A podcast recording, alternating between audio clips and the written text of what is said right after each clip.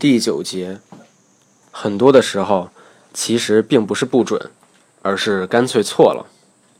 当我们被嘲笑发音不好的时候，嘲笑者可没耐心告诉我们究竟是哪里错了，怎么错了，应该怎么纠正。当然，首先是他们也可能不会，也从来没有认真思考过。几乎肯定的是，我们很少见到一个英语母语使用者。嘲笑我们这些第二语言习得者发音差。事实上，只要我们的发音没差到一定程度，母语使用者往往会惊讶地说：“哇，你的英语真好！”尤其是那些在中国境内待过一段时间的老外更是如此。因为将心比心，他们知道学外语有多难。当然，他们可能不知道的是，他们正在学的中文。是地球上最难以学会的外语，没有之一。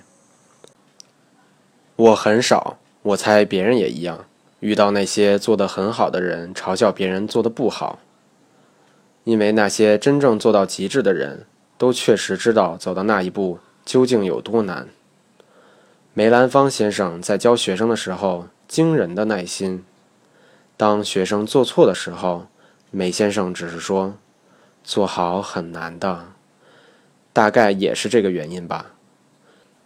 其实很多的时候，也应该是更多的时候，我们所谓的发音不好，并非我们哪些英语因素发音不准确、不标准，而是干脆把单词整个都念错了。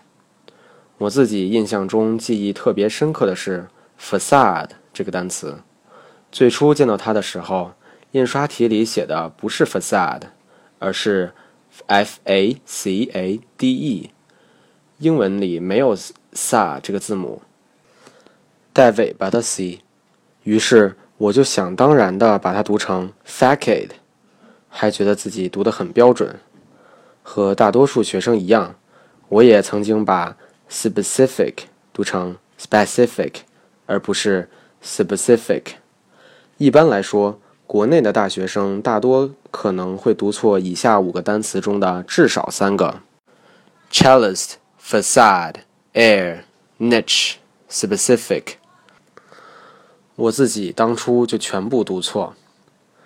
所以，一，一定要恶补音标；二，查单词一定要读音标，并且在自己的文本上做出相应的记号；三，不要想当然的读单词。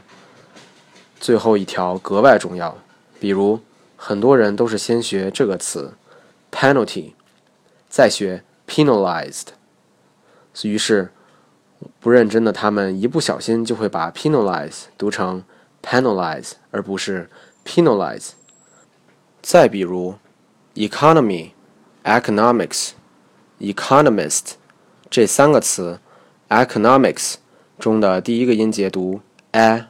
而其他两个的第一个音节是一，很多人都会搞错，更不用说这三个单词每个单词的重音音节究竟是哪一个了。为了避免因想当然而自以为是带来的尴尬，最好每学一个单词都要查词典。这是个工具丰富而又先进的时代，过去的人，哪怕仅仅是十年前。根本无法想象现在学习的方便。几乎每个词典都有电子版，哪怕是几百元的电子词典，也都有真人发音系统。每学一个单词，都要多花一点点时间精力，把这个单词的衍生词都读一遍。当然是根据音标，或者词典里的真人发音。这一点上千万不要嫌麻烦，因为错误都是一点一点积累出来的。一旦错误积累到一定程度的时候，其可怕程度无法想象。经常有人问我：“老师，背单词还要记发音吗？”遇到这样的问题，我非常堵得慌，因为我知道我自己一两句话根本说服不了他们。事实上，他们问我这个问题的时候，很可能要的并不是我的回答，只是我的认同而已。我自己走过这条路。真的知道个中的艰辛。当年我开始纠正我自己发音的时候，GRE 都考完了，词汇量非常大，但这就意味着读错的单词量也很庞大。我自己有一个本子，满满记载着几十页的单词，都是曾经读错过的，从来没敢数过究竟有多少个，并且其中最大比重的是那种重音位置错误。这种错误非常讨厌，因为他们平时不太明显，就算有人听到了，也可能懒得帮你纠正。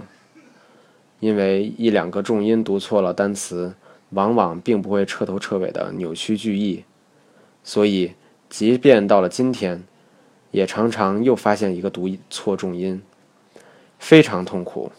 我真的无比的幸运，恰好在那样的时候找到了一份教英语的工作。得以既有时间又有动力，还有实践机会。否则的话，我猜自己一辈子连改善的机会都不会有，因为错误已经积累成灾。这肯定是望洋兴叹，有心无力啊。